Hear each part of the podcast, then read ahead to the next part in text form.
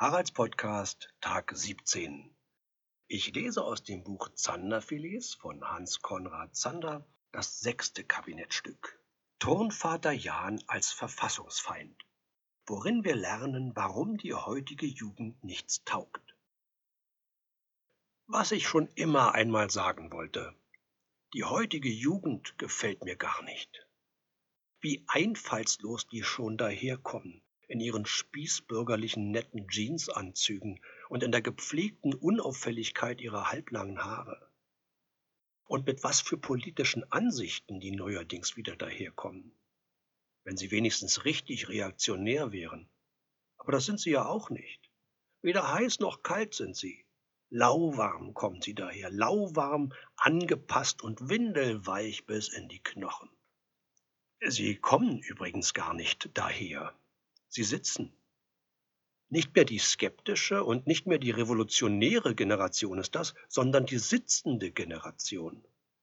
Ihr innigstes Anliegen ist es, möglichst lang auf Schulbänken herumzusitzen. Und wenn sie nicht in der Schule oder im Hörsaal sitzen, dann sitzen sie zu Hause vor dem Fernsehapparat. Und wenn sie nicht vor dem Fernseher herumsitzen, dann sitzen sie mit unendlich gelangweilter Miene irgendwo in der Fußgängerzone herum. Und wenn Sie sich abends vom Sitzen auf Stühlen und Bänken erholen wollen, dann setzen Sie sich noch eine halbe Stunde in den Yogasitz, womit sich dann das Lebensprinzip des Sitzens noch steigert zu einer richtigen Religion. Wie ganz anders waren doch unsere Vorfahren, die alten Germanen. Die bedeutendsten Historiker des alten Rom sprechen in Ausdrücken höchster Bewunderung von der körperlichen Tüchtigkeit der Germanen.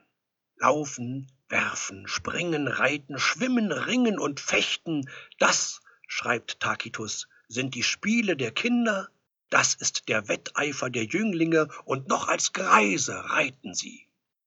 Und Pomponius Mela, die jungen Germanen ertüchtigen ihre Körper durch Gewöhnung an Strapazen. Und Gaius Julius Caesar, der große Caesar, ruft voller Bewunderung aus, von klein auf streben die Germanen nach Übung und Abhärtung, und diese tägliche Ertüchtigung bewirkt Kraft und Körpergröße.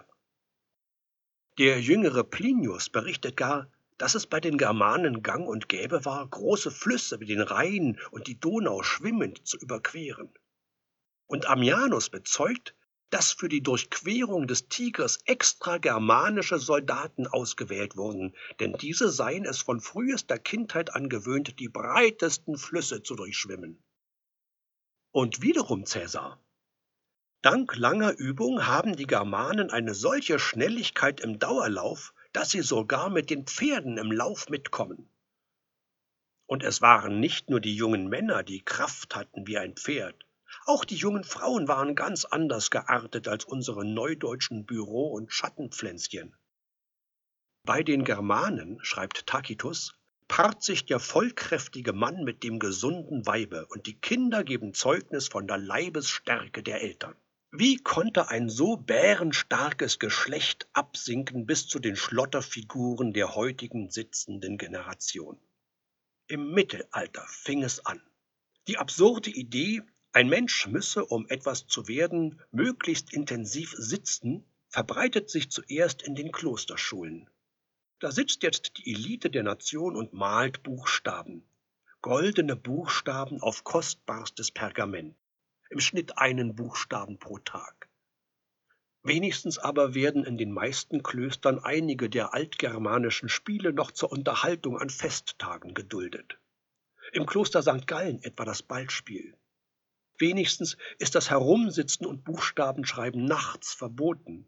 Noch im 13. Jahrhundert braucht der heilige Thomas von Aquin eine Spezialerlaubnis aus Rom, um nachts lesen und schreiben zu dürfen. Und wenigstens hält der Adel am alten Ideal der körperlichen Tüchtigkeit fest.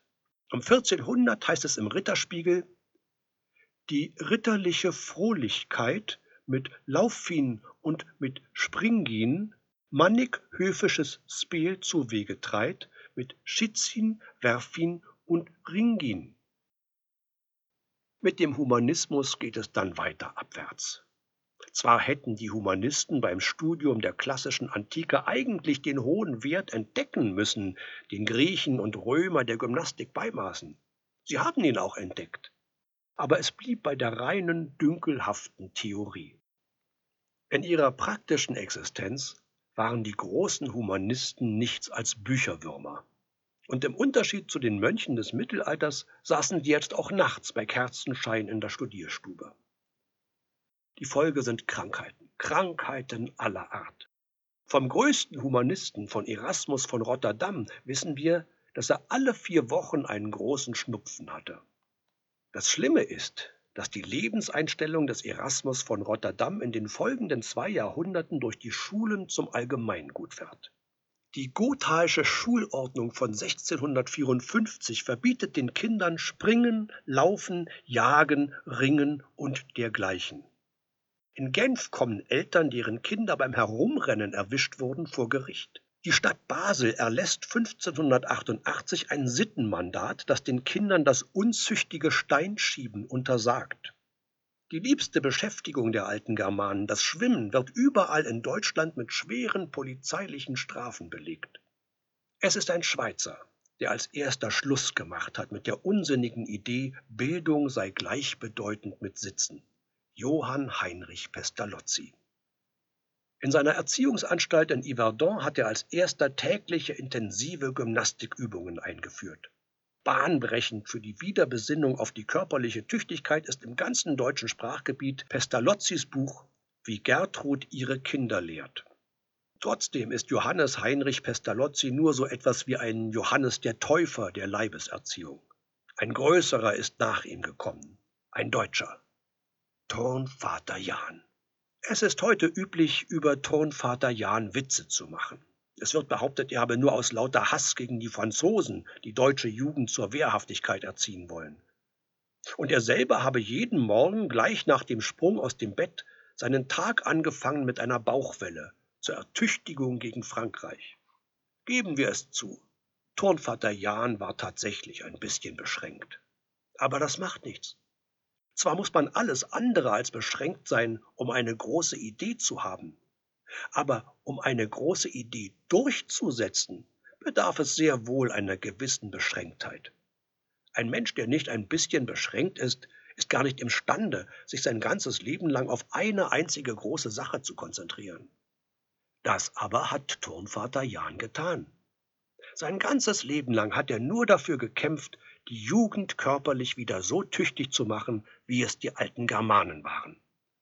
1811, noch mitten in den napoleonischen Kriegen, eröffnet er den ersten Turnplatz in der Hasenheide in Berlin. Er erfindet überhaupt erstmal das Wort Turnen. 1816 veröffentlicht er sein bahnbrechendes Werk, die deutsche Turnkunst. Minutiös beschreibt er darin hunderte von Turnübungen, die er zum größten Teil mitsamt den Namen selbst erfunden hat die Bauchwelle, die Kniewelle, die Sitzwelle, die Purzelwelle, die Kniehangwelle, die Felge, die Bauchfelge, die Kreuzbiege, die Speiche, den Überschwung, den Abschwung, den Unterschwung, das Hüpfen, das Grätschen, das Spreizen, das Kreuzen, das Hurten, das Heben, das Wippen, das Hockwippen, den Jungfernsprung, den gewundenen Jungfernsprung, die Kehre, die Wende, die Schere, die Mühle, den Hocksprung, die Gaffel, die Spreize, die Spille, die Schraube, den Katzensprung, den Froschsprung, den Affensprung, den Kehrschwung, den Hexensprung, den Fechtsprung, den Riesensprung. Dazu alles Nötige über den Turnplatz, den Turnlehrer, die Turnzeit, die Turntracht und, besonders wichtig, die Turngesetze. Wörtlich schreibt Turnvater Jan, Wer wieder die deutsche Sache und Sprache freventlich tut oder verächtlich handelt, mit Worten oder Werken heimlich wie öffentlich, der soll erst ermahnt, dann gewarnt und so er von seinem undeutschen Tun und Treiben nicht ablässet, von jedermann vom Turnplatz gewiesen werden. Keiner darf zur Tongemeinschaft kommen, der wissentlich Verkehrer der deutschen Volkstümlichkeit ist und Ausländerei liebt, lobt, treibt und beschönigt. Da geschieht das Unfassliche.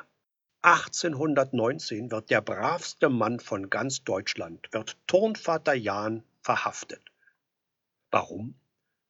Weil die preußische Polizei befindet, Friedrich Ludwig Jahn sei ein Roter, ein Linksradikaler. Was lehrt uns das? Das lehrt uns, dass es in Deutschland offenbar genügt, etwas Ungewohntes zu machen und sei es eine Bauchwelle, um gleich als Linksradikaler verfolgt zu werden. Sechs Jahre muss Turnvater Jan auf seinen Freispruch warten, größtenteils in der Untersuchungshaft.